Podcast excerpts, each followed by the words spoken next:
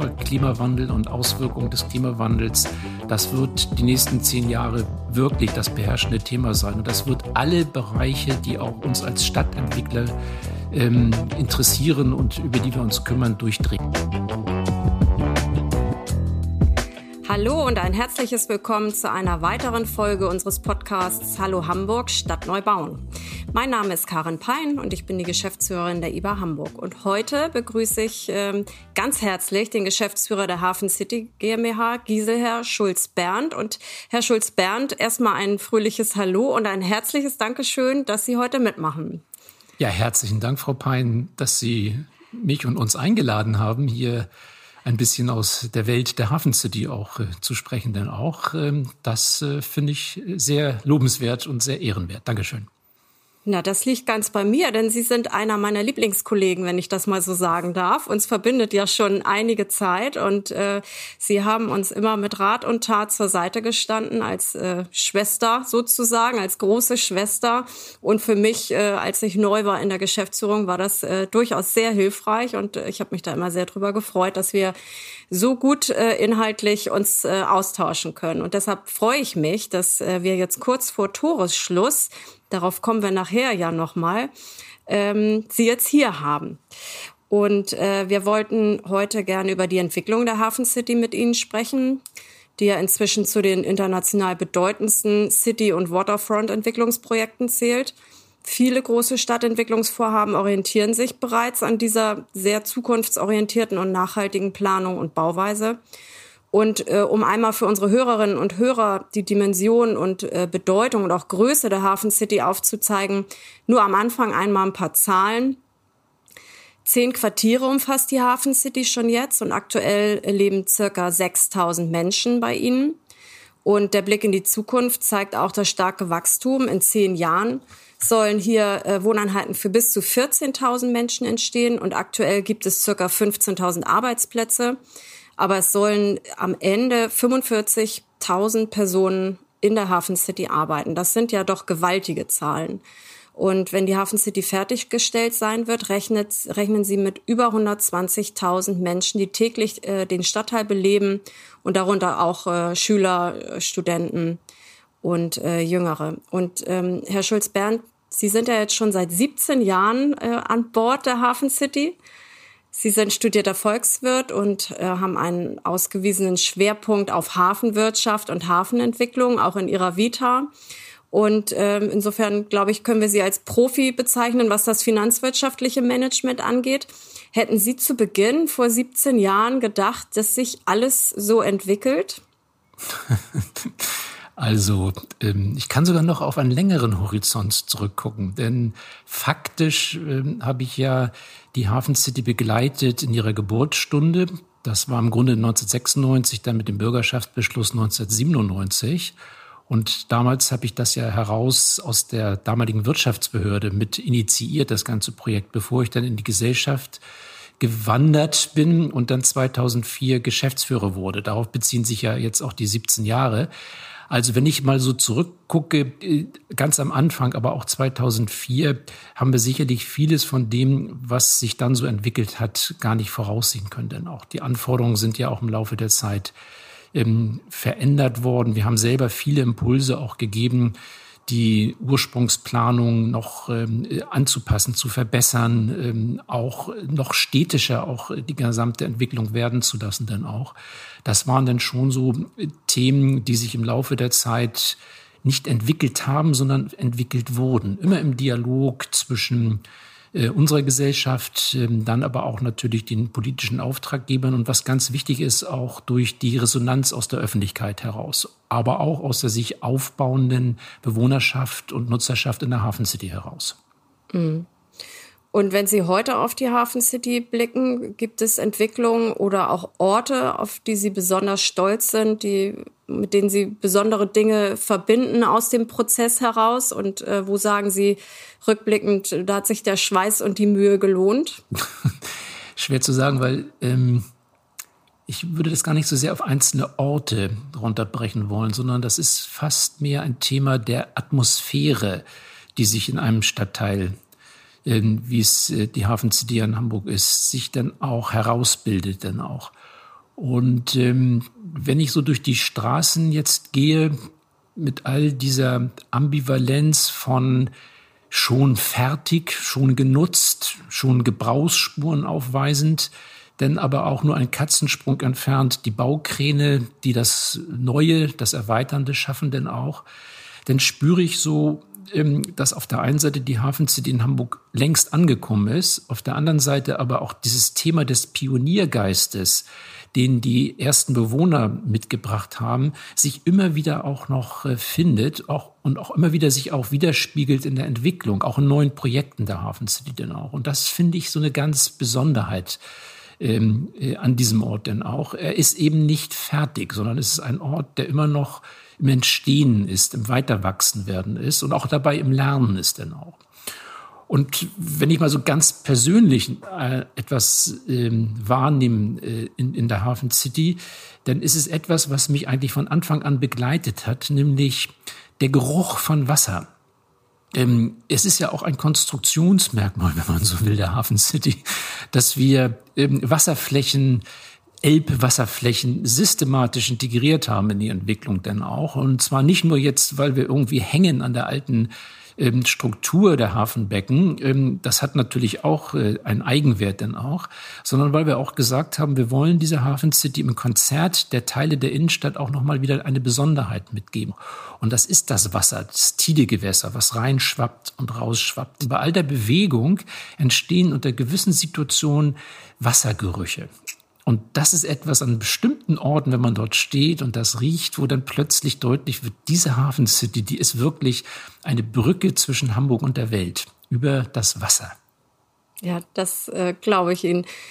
Das Thema Atmosphäre, äh, das Sie anfänglich eben ansprachen, finde ich tatsächlich auch wichtig. Also ich, ich finde, auf äh, viele große Projekte wird manchmal ein enormer Zeitdruck äh, ausgeübt schnell, schnell zu sein, schnell fertig zu werden. Da gibt's manchmal obskure Vorstellungen, wie schnell eine neue Siedlung oder ein Stadtteil entstehen kann. Und ich glaube, darunter leidet dann tatsächlich dieses Aufwachsen, das Gesicht, die Nutzung des öffentlichen Raums, die Atmosphäre. Mein Plädoyer ist ja immer, den, den Orten die Zeit zu geben, auch zu wachsen, wie sie das eben schildern und sich auch immer wieder zu verändern. Und äh, insofern ist es, glaube ich, für die Hafen City auch eine gute Fügung, dass es doch eben auch ein langer Prozess ist des mhm. Aufwachsens und des Annehmens und was sich ja auch tatsächlich, glaube ich, am Anfang keiner so richtig ähm, oder was nicht geplant war, aber vielleicht war es das auch, müssen Sie gleich mal sagen, aber Sie sind ja ein unglaublicher Touristenmagnet. Also das zeichnet die Hafen City ja nochmal deutlich äh, aus, finde ich auch gegenüber auch anderen europäischen Projekten, die durchaus ja auch Fachbesucher haben, aber die Hafen City ist ja ein Pflichtprogramm für jeden, der Hamburg besucht und eben die Fachbesucher. Beides, und ja. Mhm. Absolut. Das finde mhm. ich ist schon, das ist, ist wirklich, das zeichnet die Hafen City aus und ist, ist auch wirklich ja ähm, ein Merkmal Hamburgs geworden. Ne? Sie erinnern sich vielleicht an das Wahlplakat als da Michael Ohle. Da könnte ja auch äh, die Hafen City heute stehen. Ja. Mit Aber Sicherheit, ja. Spaß beiseite. Ähm, wenn diese Besucher zu Ihnen kommen, wofür interessieren die sich am meisten? Das hat sich im Laufe der Zeit, glaube ich, ein bisschen gewandelt, weil am Anfang war sehr viel Neugierde bei Besuchern da, einfach mal so ein städtisches Entwicklungsprojekt sich auch anzugucken. Das betrifft dann immer nur eine bestimmte Gruppe von Menschen auch, die eben wirklich sich auch mit Stadtentwicklung auseinandersetzen, ohne jetzt selber schon dorthin ziehen zu wollen. Ich würde mal sagen, das sind so ja, semi-professionell ist vielleicht schon ein bisschen zu stark auch ausgedrückt, aber Menschen, die auch mit, einem gewissen Blick auch kommen und die für uns aber auch immer wichtig waren, weil sie dann entweder als Hamburger oder auch als auswärtige Besucher ja die Entwicklung der Hafen City auch als Multiplikatoren, auch im Medien, im medialen Sinne ja dann auch äh, mittransportiert haben. Und ohne solche Rückspulungen, die damit auch stattfinden, funktioniert so eine Entwicklung dann auch nicht. Touristisch ähm, ja, ähm, klar, ähm, die Hafen City ist ja ganz bewusst auch darauf ausgerichtet, ein touristisches Angebot äh, zu schaffen. Vielleicht das tourismusstärkste Angebot, was ja gar nicht geplant war, sondern sich dann ergeben hat, ist natürlich die Elbphilharmonie. Da soll man sich ja nicht gar nichts vormachen. Wobei das eben auch ein Projekt ist, was ja weit über die Hafen City hinausstrahlt. Das ist ein Hamburger Projekt. Ne? Das ist ein norddeutsches Projekt geradezu dann auch. Ähm, und wir sind auch glücklich, ähm, dass äh, mit diesem Projekt eben auch Hafen City Innenstadt Hamburg, Hamburg äh, so verbunden wird, so international. Dann die, die Außenwahrnehmung der Nicht-Profis, sondern der Menschen, die tatsächlich touristische Motive auch haben, ähm, sind immer solche besonderen Anknüpfungspunkte. Ne? In der Reiseliteratur sagt man, das ist ein Umweg wert oder ein, das ist sogar eine Reise wert. Und ich würde mal sagen, na, die Elbphilharmonie ist sicherlich so etwas wie eine Reise wert, denn auch, wenn man dann auch mal reingeht und sich dann die Darbietung dann auch mit angucken kann, denn auch. Aber alleine schon, wenn man oben auf der, auf der Aussichtsebene steht, das hat schon was ganz Besonderes denn auch. Mir sind häufig auch Menschen sehr lieb, die einfach sagen, ach, ich komme jetzt mal so in die Hafen City, weil ich weiß, da irgendwas gibt es da. Und wenn ich da hinkomme, ich werde schon das finden, was ich dann auch suche. Und wenn nicht, na gut, dann komme ich nächstes Mal nochmal wieder dann auch. Das heißt, so eine Form von Eingewöhnung einer gewissen Nutzungsstruktur auch äh, ist, ist äh, sehr, sehr wichtig, dass sich das so festbrennt in den, in den Erwartungshaltungen äh, der Menschen, die jetzt gar nicht mal hier wohnen müssen oder arbeiten, sondern die einfach auch kommen. Denn wir sind Innenstadtstandort. Das darf man nicht vergessen. Wir machen eben anders zum Beispiel als Oberbillwerder. Wir machen ja nicht eine Entwicklung ähm, in der auf einer eine völlige Neuentwicklung, sondern wir knüpfen an eine bestehende Innenstadt an und haben explizit, und damit sind wir denn auch nicht vergleichbar mit vielen anderen Projekten, explizit ja auch die Zielsetzung, die Innenstadt zu erweitern, damit auch innenstädtische Angebote zu schaffen. Und das schlägt sich in der baulichen und in der Nutzungsstruktur deutlich nieder. Das ist Chance, weil wir auch vieles machen können, was sich an anderer Stelle, wo wir nicht so große Touristen äh, Besucher haben oder Besucher überhaupt, müssen ja gar nicht nur Touristen sein, können ja auch Besucher aus anderen Teilen der Stadt sein, ähm, äh, wo wir die haben, das bringt auch Chancen für eine Innenstadtentwicklung an dieser Stelle mit. Und das geht, das ist nicht übertragbar an andere Standorte in Hamburg oder auch an andere Standorte in anderen Städten. Ja, vielleicht ähm, noch mal kurz äh, zum Anfang. Ich sagte ja schon, dass es mir besonders wichtig war, sie nochmal für diesen Podcast gewinnen zu können, denn viele wissen es schon und einige vielleicht auch noch nicht. Sie und auch Herr Professor Bruns-Behrentek werden ja im Herbst die Hafen City GmbH verlassen und in den wohlverdienten Ruhestand gehen. Herzlichen Glückwunsch erstmal. Für mich dauert das leider noch ein paar Jahre, aber ich, ich freue mich für Sie.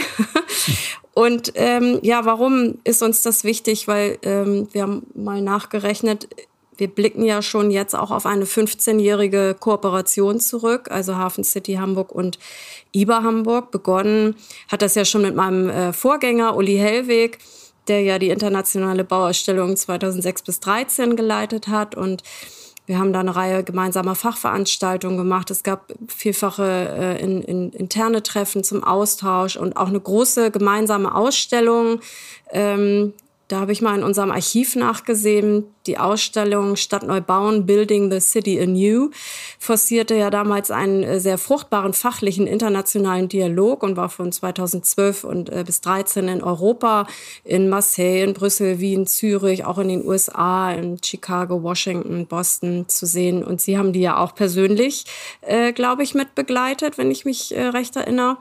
Und ähm, wenn wir uns jetzt mit unserem Wissen von heute nochmal mit den damaligen Thesen und Fragestellungen von 2012 auseinandersetzen, zeigt sich, äh, wie viele der Herausforderungen von heute auch damals schon präsent waren. Es geht, ging damals um die Fragen, wo und wie können unsere Städte wachsen, ohne noch mehr das Klima und die Ressourcen unseres Planeten zu gefährden? Wie können wir durch wachsende Einkommensunterschiede und rasante Immobilienpreise und Mieten die soziale Spaltung verhindern? Wo hört die urbane Differenzierung auf? Wo beginnt die soziale Segregation?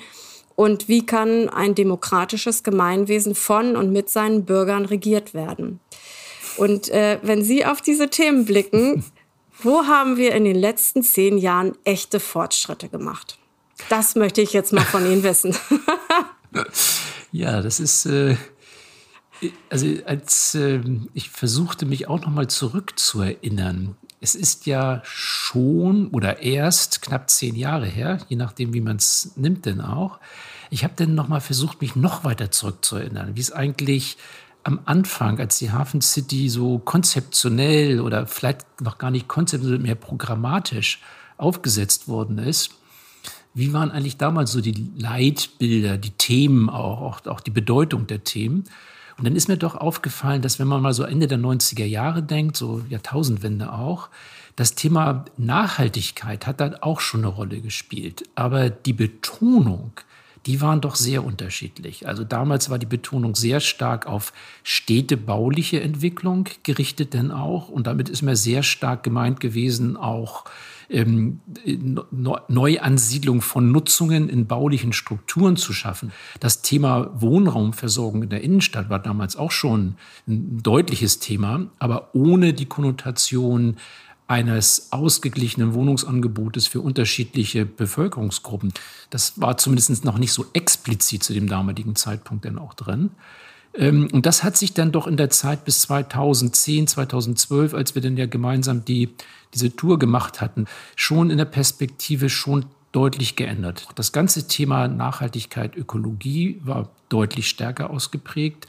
Wir haben uns auch mit dem Thema geförderter Wohnungsbau, Wohnungsmix viel intensiver auseinandergesetzt, als am Anfang der Fall war oder auch sein konnte. Denn auch das ganze Thema auch Schulversorgung zum Beispiel in der Hafen City ähm, hat sich in dem Zeitraum deutlich entwickelt. Denn auch Grünversorgung, ähm, also Parkangebote und dergleichen mehr, das ist doch deutlich vorangegangen denn auch. Und wenn man jetzt mal guckt, die zehn Jahre oder die neun Jahre seit 2012, dann glaube ich, dass der Fokus noch stärker darauf gerichtet ist, soziale und ähm, klimabezogene Prozesse noch stärker in die Entwicklung einzubringen, denn auch. Also gar nicht mal so sehr die Themen anders zu setzen, sondern die Themen intensiver durchzuarbeiten. Beispiel, ähm, ich hätte vor wenigen Jahren noch nicht gedacht, dass wir uns mal intensiv mit den Themen Holzbauweise oder Recyclingbeton beschäftigen würden ähm, weil es einfach auch für mich in der Wahrnehmung gar nicht so präsent war. Also ich, ich, mir waren die Themen klar, aber die Bedeutung der Themen für das äh, Thema der Minderung von CO2-Emissionen, äh, das habe selbst ich so nicht erkannt. Und das spielt doch heute eine deutliche Rolle. Und das haben wir, glaube ich, sehr aktiv vorangetrieben. Gerade weil wir die Möglichkeit haben, auch Projekte, die erstmal gar nicht so richtig umsetzbar erscheinen und wo man das auch nicht einfach dem Markt überlassen kann und sagen kann, macht mal, sondern wo man sich die Bauherren, die dann auch sagen, ich lasse mich mal auf so einen Prozess mit einem gewissen Risiko auch ein, wo man diese Bauherren auch erstmal akquirieren muss, also besorgen muss, mit denen sprechen muss, gemeinsam auch Projekte vorantreiben muss dann auch. Das hat sich in den letzten Jahren nochmal deutlich intensiviert denn auch. Und das Thema natürlich, ähm, ja, wie gehen wir damit um, dass wir einen Neubaustadtteil haben, bei dem die Baukosten übrigens auch bedingt durch das Thema, was wir eben angesprochen hatten, nämlich also nachhaltiges Bauen, doch so hoch sind, dass die Mieten, die man damit äh, dann kostendeckend verlangen müsste, dazu führen, dass weite Teile der Bevölkerung sich das nicht leisten können. Wie geht man mit dem Thema eigentlich um? Und das ist das Thema geförderter Wohnungsbau. Das ist das Thema auch, können wir auch mit Mietpreisbegrenzungsmodellen äh, zum Beispiel arbeiten? Können wir auch mit gewissen ähm, Bewohnergruppen arbeiten, ähm, die ähm, diesen Stadtteil in einer Kooperation zum Beispiel mit Genossenschaften dann auch beleben können, also mit Investoren, mit Bauherren, die auch mit einer wesentlich längeren Investitionsperspektive auch dabei sind, um einfach dieses Gefüge auch ausbreiten zu können. Und das ist eine sehr, sehr große Fragestellung, an der wir auch weiterhin arbeiten, was, glaube ich, auch ein Thema sein wird, wenn man in andere Gebiete reingeht, dass man auch sehr genau gucken muss, wie man schon frühzeitig dieses Thema der der sozialen Differenzierung auch hinbekommen. Ich will jetzt nicht das Wort dafür sprechen, dass äh, neue Stadtteile genau dieselbe Bewohnerstruktur aufweisen müssen wie Hamburg im Durchschnitt oder wie andere äh, Stadtteile Hamburgs auch. Eine Stadt lebt auch davon, dass sie jeweils eigengeprägte Stadtteile hat, die in der Summe denn das machen, was eine Stadt überhaupt erst interessant machen dann auch. Aber man muss natürlich auch ähm, selbst bei einem Gebiet der Hafen City dann schon darauf achten, dass es genügend Begegnungspunkte gibt zwischen unterschiedlichen Bevölkerungsteilen. und genügend Angebote für alle Bevölkerungsteile. Das ist, glaube ich, tatsächlich auch ein Stichwort, mit dem wir uns äh, viel beschäftigen. Ich finde persönlich, dass der Drittelmix da ähm, äh, viel bringt. Also wir agieren da relativ strikt in unseren Gebieten und darüber gibt es immer schon eben ein, ein Nutz, ein, eine Mischung vorgegeben, wie die dann mit Leben gefüllt wird und wie sich das kleinräumlich verteilt und wie sich das wirtschaftlich äh, mit Quersubventionierung und so auswirkt, ist dann nochmal unterschiedlich an den, an den Standorten, aber tatsächlich ist das, glaube ich, äh, realistisch. Und ähm, bei der Bauerstellung zum Beispiel lagen ja, lag der Fokus doch noch mal sehr auf den, den baulichen Innovationen in der Wilhelmsburger Mitte jetzt. Äh, in den anderen Projekten haben wir ja sehr viel auch für die Wilhelmsburger gemacht und für unterschiedliche Projekte. Aber es ist ein bisschen, wie Sie sagen, die Nachhaltigkeit kostet eben auch Geld und die Innovation kostet auch Geld. Die Pioniere, ja. die das generieren, die gehen schon in ein ganz schönes Risiko. Und ähm, letzten Endes müssen wir als, als ähm, Stadtentwickler ja auch immer antizipieren, was ist eigentlich in 20, 30 oder 40 Jahren los. Wir reden über Oberbewerder. Da ist ja noch gar kein Sandkorn bewegt worden. Und es tut sich ja technisch so unglaublich viel. Deshalb ähm, ist es ja, finde ich, so ein bisschen der Balanceakt unserer Zunft, ähm, die Dynamik zu ermöglichen, Dinge, Trends aufzunehmen, die sich jetzt noch gar nicht abzeichnen, die, die aber vielleicht gut sind und die noch einfließen lassen zu können und trotzdem ja nicht irgendwie beliebig zu sein. Man muss auch von Anfang an ja ein starkes Konzept haben, um den Standort auch überhaupt erst zu machen.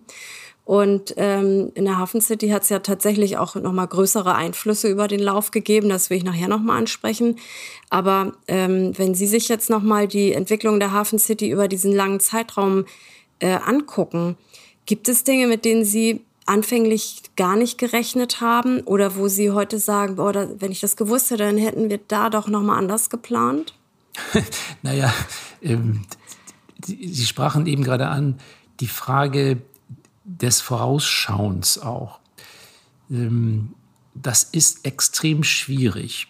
Und deswegen ist es ja so wichtig, dass man zu dem Zeitpunkt, wo man einige Grundsatzentscheidungen treffen muss, die also die grundsätzliche städtische Struktur eines so Gebietes antrifft, dass man die so trifft, dass man die äh, positive Erwartung hat, dass die so flexibel ist, ähm, dass sie sich auch an zukünftige noch nicht vorhersehbare Entwicklungen anpassen kann sie zugleich aber auch umsetzbar ist, schon zu dem Zeitpunkt, zu dem man loslegt. Das ist ganz stark zum Beispiel so eine Trassierung von Straßen oder auch so eine Grundsatzentscheidung der Hafen City, die Hafenbecken offen zu lassen. Wenn man solche Grundsatzentscheidungen getroffen hat ähm, und sich dann flexibel aufstellt hinsichtlich der Entwicklung der dann Flächen, also Grundstücke zum Beispiel, aber auch äh, öffentliche Einrichtungen dergleichen mehr, dann kann man auf solche Trends und solche Entwicklungen auch reagieren. Das haben wir in der Hafen City ja gemacht. Also wenn man sich den Masterplan von 1997 oder 2000 anguckt, genauer gesagt, und sich anguckt, wie es heute aussieht, dann kann man ja schon deutliche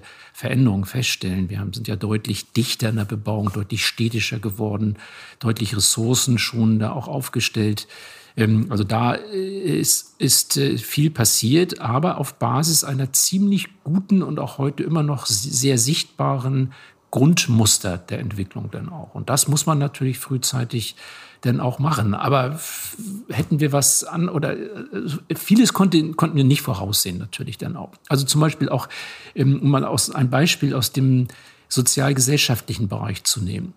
Damals, 1997, 98, wahrscheinlich sogar noch 2000, herrschte schon die Erwartung vor, dass es kein Stadtteil sein würde, der sehr stark durch Familien geprägt ist. Damals war einfach die Einschätzung die, wie will man mit Kindern in einer innenstädtischen Situation eigentlich leben dann auch. Und das war auch eine gewisse Zeitgeisteinschätzung. Das ist vollkommen anders geworden. Und das habe ich auch damals so nicht vorausgesehen, welche hohe Akzeptanz tatsächlich auch für Familien dieser innenstädtische Stadtteil mit sich bringt. Was natürlich dann auch hieß damals, für die entsprechende soziale Infrastruktur zu sorgen. Also Grundschule, wo soll die denn eigentlich sein? Wie können wir die noch integrieren in ein solches Hat, hat ja auch einen gewissen Flächenanspruch, so eine hat Schule. Hat einen gewissen ne? Flächenanspruch, genau. ja. Ähm, also äh, hat auch noch einen Anspruch an Sportanlagen. Also das, das, das zieht so einen ganzen Kranz an, an Anforderungen auch äh, nach sich dann auch. Ähm, das war so in der Form damals nicht da. Aber wir haben es hinbekommen, tatsächlich das zu integrieren. Wir werden ja also dann zwei Grundschulen haben. Eine haben wir schon seit längerer Zeit. Die Grundschule Barkenhafen ist im Bau. Und wir werden auch eine Stadtteilschule, Gymnasium haben, also so eine kombinierte Schule dann auch, ähm, die dann jetzt schon mal provisorisch beginnt, aber sich dann ähm, tatsächlich als Neubau dann auch präsentieren wird im Herzen der Hafen City. Ich finde schon, dass Familien, Kinder auch in solchen Stadtteil gehören ähm, und dann dieser Stadtteil wiederum auch seine kindbezogene Infrastruktur auch den Menschen zur Verfügung stellt, die hier gar nicht wohnen. Wenn ich heutzutage mal in, den, in die Spielanlage Grasburgpark gehe, ähm, und einfach mich mal hinsetze und mal so lausche, wo dann die Menschen herkommen, dann höre ich schon mal wieder, ja, wir sind heute von einem anderen Stadtteil Hamburgs extra hierher gekommen, weil hier ist es ja so schön zu spielen. Und das empfinde ich dann schon auch als Lob, zugleich übrigens natürlich auch als Anforderung ähm, in anderen Stadtteilen entsprechend gute Angebote auch zu schaffen, was aber auch in Hamburg ja jetzt auch läuft. Es werden ja viele Spielanlagen auch inzwischen saniert und auch wieder schön ausgebaut. Also das war so ein Beispiel, wo ich überrascht, positiv überrascht war, wie gut das Konzept sich dann hier ähm, auch anpassen ließ an die, an die Bedarfe dann auch. Das ist natürlich in anderen Orten anders. Andere Orte setzen von vornherein auf Familien. Die leben geradezu mit dem Anspruch dann auch. Und ich denke, da ist dann die Herausforderung viel stärker die, wie kann ich auch noch andere Nutzungsstrukturen eigentlich integrieren, um es eben dann nicht zu einem reinen Wohnort werden zu lassen auch, so wie wir den ja letztendlich so aus den 60er äh, Jahren auch kennen, wo ja reine Wohngebiete geschaffen worden sind, wo man eben auch sagt, nein, ich will hier auch das Thema Arbeiten, vielleicht auch das Thema ähm, der, der vielleicht attraktiver Elemente auch mit reinbringen, die auch zu Besucherverkehren in einem gewissen Maße führen können dann auch. Eine ganz andere Herausforderung, als wir sie in der Hafen City hatten. Also meinem Sohn gefallen die Spielplätze auch gut in der Hafen City, kann ich Ihnen sagen. Und äh, tatsächlich äh, erleben wir Ähnliches ganz, äh, ganz woanders, nämlich in den, äh, im Fischbecker Heidbrook haben wir einen großen Spielplatz entwickelt, äh, der wirklich sich zum, zum Touristenmagneten äh, entwickelt. Also jetzt nicht Touristen von, von äh, aus Bayern oder so, sondern aus dem ganzen Harburger Landkreis äh, kommen die Leute mit ihren Kindern am Wochenende, um in unserem kleinen äh, Fischbecker Halbbrook zu spielen. Also das, das, das hat man vorher tatsächlich auch nicht so auf dem Schirm. Mhm. Das macht dann nämlich auch was mit dem Ort, äh, weil man dann eben Verkehre regeln muss zum Beispiel. Man hat mehr Müll, also so ganz praktische Sachen, worüber sich dann vielleicht auch wieder jemand ärgert. Und äh, ich finde, das zeigt einfach nochmal, dass man in der Entwicklung und in den Chancen, ähm, die sich manchmal auf dem Weg auftun, einfach offen bleiben muss und gucken muss, äh, wie man was verändern kann. Beispiel äh, heute in der Zeitung die Rebhühner im, im Vogelkamp Neugraben. Wir haben da, bauen da ja direkt am Vogelschutzgebiet. Die Rebhühner sind im Prinzip fast ausgestorben und auf einmal schicken uns Bewohner ähm, ein Foto, wo Rebhühner in der, in der Pfütze vor der Tür ähm, baden. So, und nun haben wir uns das Ausgleichskonzept nochmal angeguckt und nochmal ein bisschen umgeswitcht auf die Notwendigkeiten für Rebhühner und sie an, äh, sie, sie wachsen auf. Also das sind so, so Sachen, äh, wenn man flexibel bleibt auf der Grundstruktur, wie Sie sie eben beschrieben haben, dann können sich da eben Chancen auftun. Und ich glaube, ähm, diese Familienorientierung für die Hafen City, die macht ja auch was mit dem Ort und eben auch mit der Atmosphäre, wie Sie sie geschildert haben. Ich glaube, das ist ein, ist ein großer Gewinn, ähm, dass man darauf so hat reagieren können. Und das war ja ein Kraftakt bestimmt, da nochmal eben zwei Schulen zu integrieren und, und äh, eben die Ansprüche dann auch für Familien. Das, das macht ja auch wirtschaftlich was mit dem Standort. Also das, äh, da liegen ja ein paar Jahre Planung dann auch an, um diese, diese Entwicklung dann mitzunehmen. Aber ich glaube, am Ende ist sie das bestimmt wert. Aber ich wollte jetzt noch mal auf diese großen Einflüsse auch kommen, die wir alle nicht haben voraussehen können. Wir haben eine Finanzkrise erlebt. Sie hatten eine gescheiterte Olympiabewerbung. Wir hatten ähm, den Flüchtlingszustrom, insbesondere ab 2015. Wir haben jetzt die Corona- Pandemie, das sind ja schon große Einflüsse auf, auf Projekte, die noch im Werden sind. Ähm, welche dieser großen Ereignisse hat rückblickend für Sie zu, zu Veränderungen in der Hafen City geführt oder auch große Herausforderungen mit sich gebracht?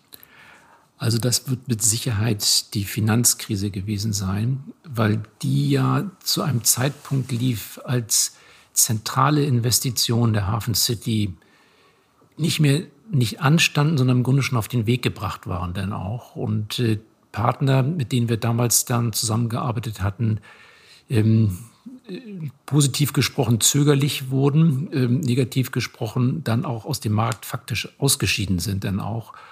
Und zu dem Zeitpunkt es galt, ähm, gerade jetzt bei dem südlichen Überseequartier, tatsächlich die Struktur auch nochmal neu aufzustellen, ohne die Zielsetzung aufzugeben. Denn das wollten wir nicht, ganz bewusst nicht. Wir hatten immer gesagt, die Hafen City ist ein Teil der Innenstadt und muss auch ein Angebot, ein innenstädtisches Angebot schaffen. Das ist kein Spiegel dessen, was in der bestehenden Innenstadt ist, sondern das ist schon im Sinne auch einer Fortentwicklung und Erweiterung auch gedacht, auch das Schaffen neuer Möglichkeiten denn auch.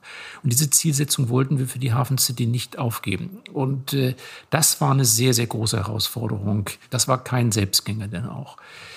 Ähm, so andere Themen haben wir aufgegriffen, also gerade das Thema Migration und äh, starker Zuwachs von Flüchtlingszahlen. Wir haben ja eine Wohnunterkunft in der Hafen City. Äh, das war ein Kraftakt, die innerhalb sehr kurzer Zeit äh, hier eine Fläche auch anbieten zu können, auch die so herrichten zu können. Ähm, gerade vor dem Hintergrund, dass eben auch die zeitliche Perspektive eine sehr begrenzte ist für die Wohnunterkunft. Die wird ja jetzt äh, in diesem Jahr, Ende dieses Jahres, Anfang nächsten Jahres dann auch aufgelöst werden müssen, weil einfach die bauliche Entwicklung der Hafen City dann auch so weit ist, dass die Flächen dann in Anspruch genommen werden dann auch. Aber ich glaube, das haben wir gut hinbekommen für ja einen inzwischen mehrjährigen Zeitraum dort. Ich glaube, es sind Trends, die uns stärker beeinflussen als so singuläre Ereignisse. Ähm, klar, jetzt Corona-Situation, ähm, wir haben nicht allzu viel davon gemerkt.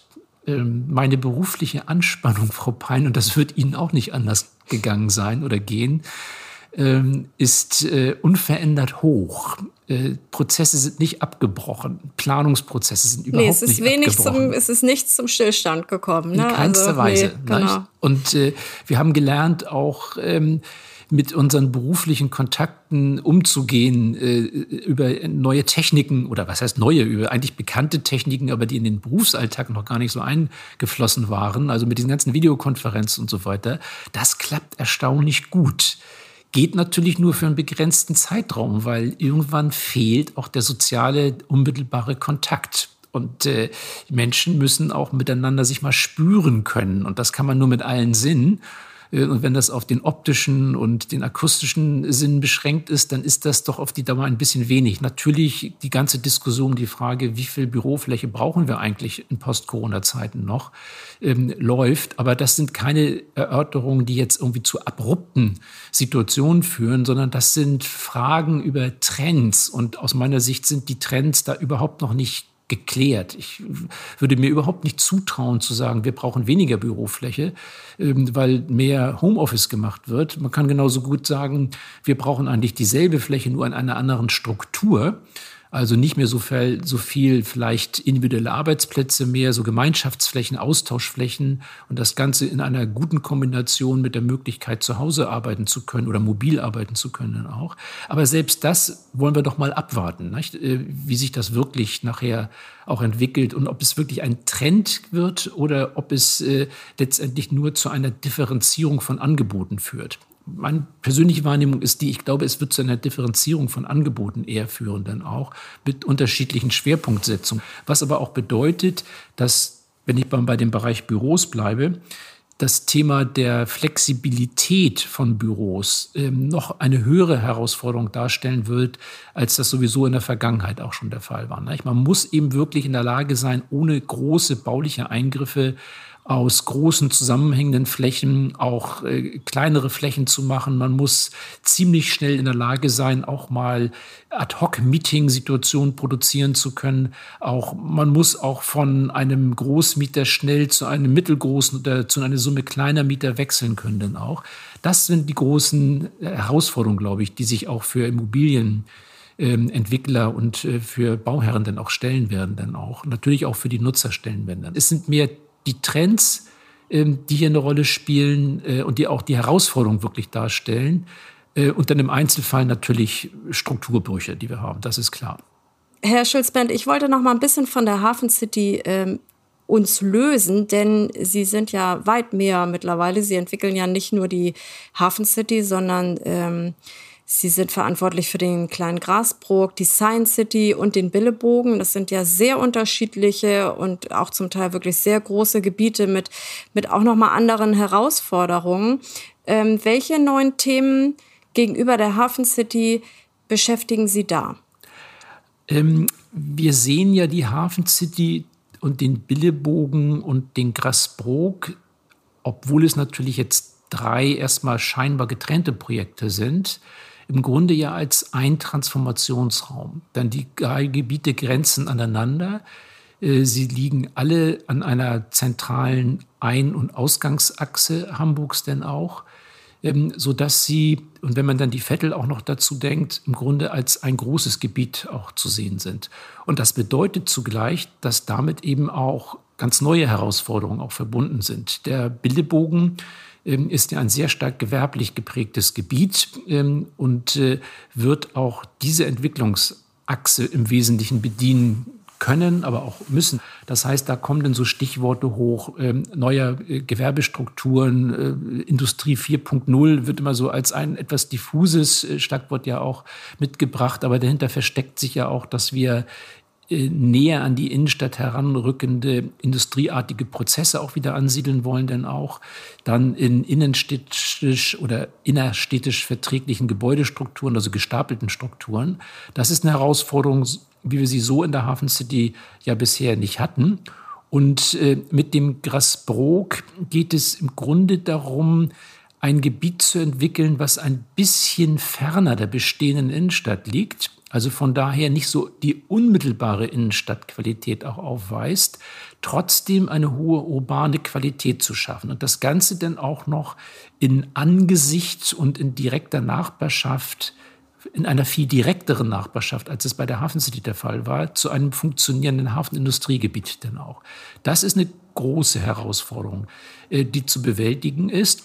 Und es ist uns ein besonderes Anliegen ja auch, dass äh, der Grasbrook jetzt nicht so alleine gedacht wird und auch nicht nur als Teil dieses Transformationsraums gedacht wird, sondern immer auch in der Beziehung zur Vettel gedacht wird. Da treffen ja zwei Gebiete aufeinander, die erstmal unterschiedlicher gar nicht sein könnten.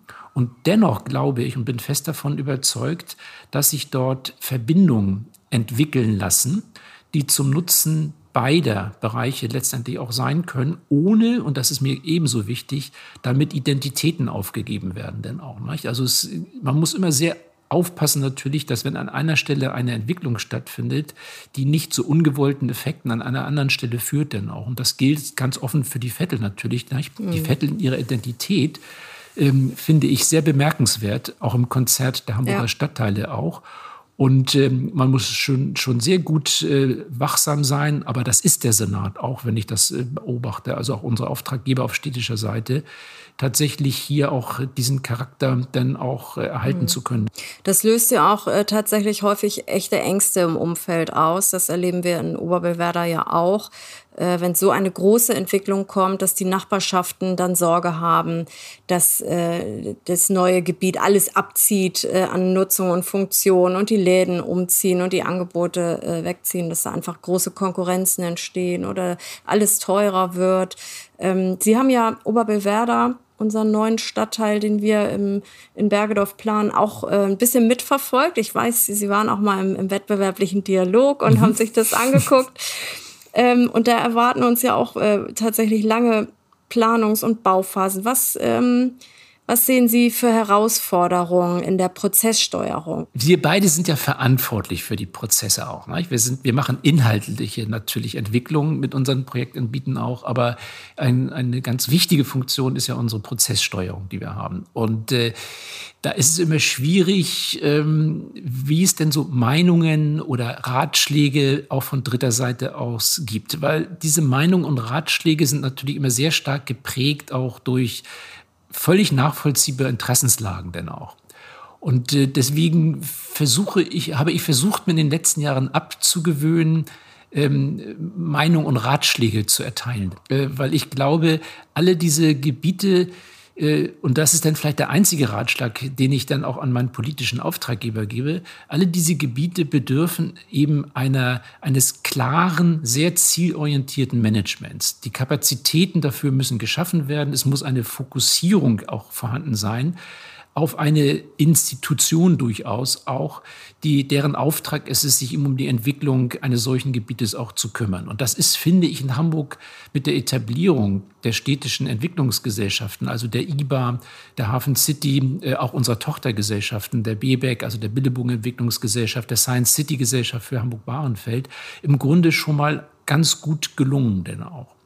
Und alles andere ergibt sich in dem Moment, wo man und jetzt komme ich wieder zu der Atmosphäre am Anfang zurück, wo man die Atmosphäre vor Ort, und das meine ich jetzt in einem sehr, sehr generellen Sinne, auch in sich aufsaugt, um zu sehen, was sind das eigentlich für Situationen vor Ort, was sind das für Interessenslagen vor Ort auch, was ist aber auch die legitime Zielsetzung des Gemeinwesens äh, Hamburg, wenn es eine Entwicklung in solchen Gebieten anstößt?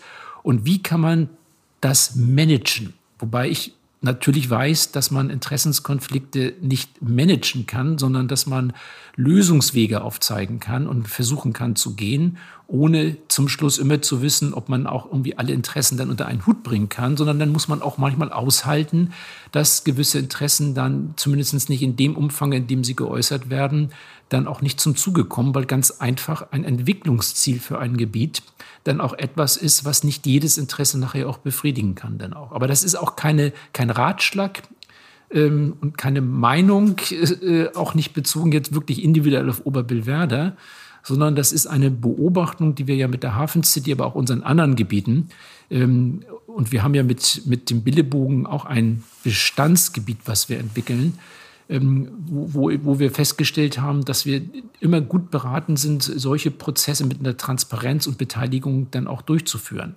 ohne falsche Versprechungen zu machen. Äh, man mhm. wird nicht jedes dieser Interessen, die man dort in den Prozess einbezieht und auch auffordert, sich zu äußern, darum geht es ja. Wir wollen ja gerade wissen, was auch die, die, die Wahrnehmungen und die, die Wünsche vor Ort sind dann auch, ohne dass man nun dann eine falsche Erwartung äh, reinbringen sollte, dass alle die auch erfüllt werden. Denn das wird nicht immer gehen. Wir werden alle daraus lernen können und wir werden auch Dinge aufgreifen können. Ähm, und das machen wir alle. Das machen Sie, das machen wir. Wir machen regelmäßige Anwohnerveranstaltungen, wo alles das, was so an Kritik oder auch an Vorschlägen kommt, auch aufgreifen und einen wirklich sehr detaillierten Prozess auch durcharbeiten. Wir haben in der Hafen City das Netzwerk Hafen City e.V. Ähm, von Bewohnern, Gewerbetreibenden gegründet, die mit einem sehr klaren Profil auch auf die Entwicklung der Hafen City gucken und auch sehr viele positive, auch teilweise sehr kritische Beiträge liefern dann auch. Also alles das sind so Strukturen, die man ähm, fördern kann und unterstützen kann dann auch um, um äh, das Wissen, die, die Wünsche auch in sich, also als städtische Gesellschaft auch aus sich aufsaugen zu können und äh, dann auch gucken, wie man damit dann im Prozess auch umgehen kann dann auch. Und das gilt mhm. natürlich für einen Stadtteil, Frau Pein, der in einem landwirtschaftlich genutzten Gebiet sich entwickelt, ähm, äh, natürlich auch, ganz klar. Ja, ich habe das ja, als ich da mal da war und äh, tatsächlich, Sie haben das ja offenbar gut beobachtet, als ich mich dann da mal in eine der hinteren Reihen gesetzt, dann auch, um einfach mal ein Gespür für die Atmosphäre auch einer Beteiligung zu bekommen. Ähm, äh, das habe ich ja auch gemerkt. Ja, da treffen schon ganz schöne unterschiedliche Erwartungshaltungen. Teilweise von Menschen, die da schon einen Generationenhintergrund mit dem Gebiet haben, aufeinander denn auch. Und das ist nicht leicht zu lösen. Aber wenn ich das jemandem zutraue, dann traue ich das der IBA und Ihnen zu. Das ist nett, vielen Dank. Tatsächlich ist es ja aber eigentlich mittlerweile auch an jedem äh, Standort, egal ob äh, suburban oder ein Hotspot in der Stadt. Es gibt diese unterschiedlichen Sichtweisen. Es gibt nicht immer nur Befürworter von Entwicklung. Es gibt eben auch viele Menschen, die eigentlich eher konservieren wollen und alles so belassen wollen, wie es ist, weil es auch manchmal Ängste gibt. Wie, es, wie, wie wird es denn? Wir haben festgestellt, dass sich die diese, ähm, diese sorgenvolle äh, Atmosphäre dann anfängt zu verändern, wenn die ersten Bewohner feststehen. Wenn man also sieht, wer dorthin zieht, äh, dann, dann verändert sich auf einmal die Wahrnehmung. Das ist ganz interessant und das kommt natürlich immer erst sehr spät im Prozess. Also man hat ja einen langen Lauf, bevor man so die ersten Bewohner identifiziert hat. Meistens sind das tatsächlich dann, dann Baugemeinschaften, weil die einfach früher anfangen zu planen und weil da kein Vertrieb äh, noch dazwischen steckt. Und dann, dann beginnt eigentlich erst äh, tatsächlich für viele so, so mehr die Neugierde und die Vorfreude auf, auf das neue Projekt. Aber das ist eine gute Beobachtung. Das stimmt, weil es wandelt sich ja von einer Außenwahrnehmung plötzlich zu einer Innenwahrnehmung denn auch. Und das befruchtet im Übrigen den Prozess ungemein, hat allerdings auch die Konsequenz, dass die zunehmende Innenwahrnehmung auch zu einer ähm, äh, zu einer Position führen kann des Konservierens. Nicht? Also schon bei der Neuentwicklung können sich schon konservierende Wünsche einstellen. Ja. Auch wir erfahren ja. das ja jetzt gerade mit der Fläche, für, die für die Ansiedlung von Gruner und Jahr vorgesehen war wo jetzt aus der Bewohnerschaft heraus der Wunsch kommt, können wir das nicht als Grünfläche nutzen, denn auch, was im gewissen Sinne eine konservierende Position ja dann auch da ist. Ne? Interessant, was da nochmal so an ganz, ganz anderen Themen dann plötzlich sich entwickelt. Ja, und es sind dann andere neue Akteure, die man eigentlich noch gar nicht so richtig auf dem Schirm hatte. Mhm. Das stimmt. Und das erleben wir auch. Aber das ist, da kommen wir wieder zu dem Thema, die Dynamik offen halten und sich, sich drauf einstellen. Und auch daraus können sich ja befruchtende Dinge äh, entwickeln fachlich gesehen, so Horizont der nächsten zehn Jahre, was glauben Sie, was kommt auf uns zu? Worauf müssen wir ein bisschen orakeln? Worauf müssen wir uns einstellen?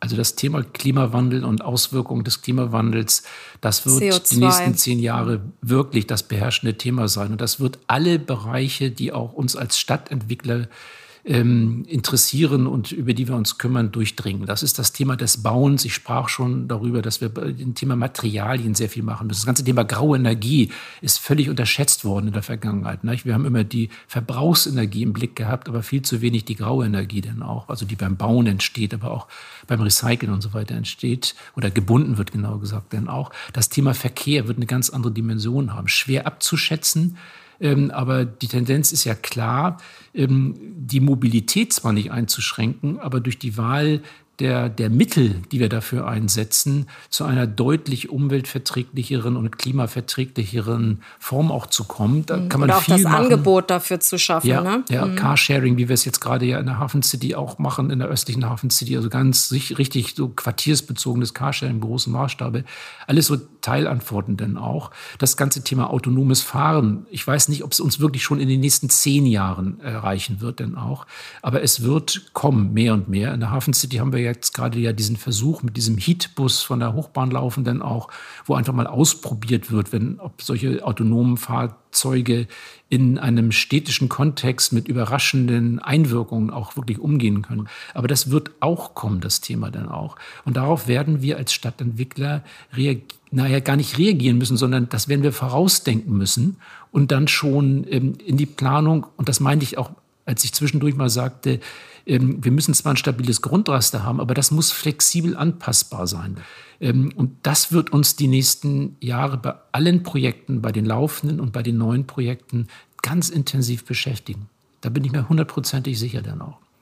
Und nicht zu ja. vergessen, auch das Thema Sie hatten zwischendurch einmal angesprochen, wir hatten es auch berührt, aber auch das Thema des sozialen Zusammenhalts. Neue Quartiere, die entstehen, die können ja nicht auf ein vorhandenes Gerüst, auf ein integratives soziales Gerüst zurückblicken, sondern die müssen sich das erstmal entwickeln. Und da muss man gucken, dass da auch mit den unterschiedlichen Bevölkerungsgruppen, die wir dort ja haben wollen, auch der Diskurs zwischen diesen Gruppen läuft der öffentliche Diskurs, der private mhm. Diskurs auch läuft. Also wir müssen die Institutionen auch dafür einen Impuls geben, dass die sich entwickeln. Das kann man nicht planen, nicht? sondern das wird sich entwickeln. Aber man aber kann fördern. Man kann mhm. fördern und Voraussetzungen ja. schaffen, dass es läuft dann auch. Mhm. Große Themen. Ja, absolut. Das äh, sehe ich genauso. So, und jetzt äh, letzte Frage, Herr Schulz-Bernd. Jetzt kommt die Angstfrage, ne? Ihr, Ihr Ruhestand. ja. Was haben Sie vor? Wenn Sie endlich Zeit haben. Ja, nun wollen wir mal gucken. Ich werde ja irgendwann im Laufe des äh, letzten Quartals dieses Jahres denn die Geschäftsführung hier auch aufgeben, denn auch ähm, zusammen, wie Sie auch schon sagten, mit meinem Kollegen Professor Bruns Behrentek. Das wird für die Gesellschaft eine Veränderung bringen. Ich unterstelle mal eine positive Veränderung bringen, denn die neuen ähm, äh, diejenigen, die jetzt hier sowohl im Unternehmen arbeiten, auch in der Geschäftsführung, die bringen natürlich auch nochmal neue Impulse. Aber Ihre Frage war ja weniger darauf gerichtet, sondern was mache ich denn ab dem Tag X denn auch? Ich habe mir nicht wirklich was vorgenommen, sondern ich habe gesagt, das ist eine neue Lebensphase. Ähm, die kann man nicht vorausahnen und man kann auch im Grunde nicht im Voraus sagen, was man macht, ähm, sondern man muss diese Phase auf sich einwirken lassen und gucken, wie es so geht, wo sich Perspektiven bieten. Natürlich habe ich gewisse Präferenzen. Wie viele will ich erstmal einen Teil meiner Zeit auch auf das Reisen, dann, was dann ein bisschen zu kurz gekommen ist in den letzten Jahren, dann auch verwenden. Ganz klar auch das Thema der intensiveren Pflege, der äh, Kontakte, der Bekanntschaften und der Freundschaften. Ne? Das kennen Sie auch. Das geht im Berufsleben doch manchmal, ein, kommt manchmal ein bisschen zu knapp. Äh, das sollte sich dann auch stärker entwickeln. Und dann einfach mal sehen, was sich so an gesellschaftlichem Engagement auch noch ergibt. Denn äh, wir sind ja sehr lebendige Menschen ähm, wenn wir dann mit, in meinem Falle mit 65 dann auch in den sogenannten Ruhestand treten. Ähm, haben eine relativ lange Lebenserwartung, zumindest im Durchschnitt. Und ich finde, das gehört schon dazu, dass wir uns dann auch nochmal für gesellschaftliche Belange, ehrenamtliche Belange auch einsetzen. Und da wird sich mit Sicherheit für mich äh, im Laufe der Zeit etwas äh, finden, denn auch, was ich dann auch gerne machen möchte, dann auch. Noch bin ich ja auch ein bisschen engagiert im Rahmen der Cap San Diego. Ich bin ja Kuratoriumsvorsitzender in dem Bereich dann auch. Ähm, aber das ist sicherlich äh, ähm, eine Aufgabe, äh, die ehrenvoll ist, ähm, die aber auf Dauer natürlich nicht die einzige sein wird dann auch. Also einfach mal gucken und äh, wie sage ich immer so schön, alles zu seiner Zeit. Das ist wichtig. Ein, ein, ein Lehrspruch, den ich über all die Jahre versucht habe, auch im Berufsleben dann umzusetzen. Und ich glaube, das war ganz erfolgreich. Ja, wir wünschen Ihnen da jedenfalls äh, Erfüllung und äh, dass Sie spannende Projekte finden, gute Reisen haben, dass sie gesund bleiben und ähm, ja, einfach eine gute Zeit haben und genießen. Das haben sie sich mehr als verdient. Lieber Herr Schulz-Bernd, vielen Dank, dass Sie heute unser Gast waren. Und äh, zu unseren Hörer, Hörerinnen und Hörern vielen Dank, äh, dass Sie zugehört haben. Unser Podcast Hallo Hamburg Stadt Neubauen erscheint alle vier Wochen. Und wenn Sie möchten, dürfen Sie ihn gern weiterempfehlen, abonnieren oder auch bewerten. Und wenn Sie sich für die Projekte der IBA Hamburg interessieren, folgen Sie uns gern auf Twitter oder Instagram. Mein Name ist Karen Pein und ich sage auf Wiedersehen bis zum nächsten Mal.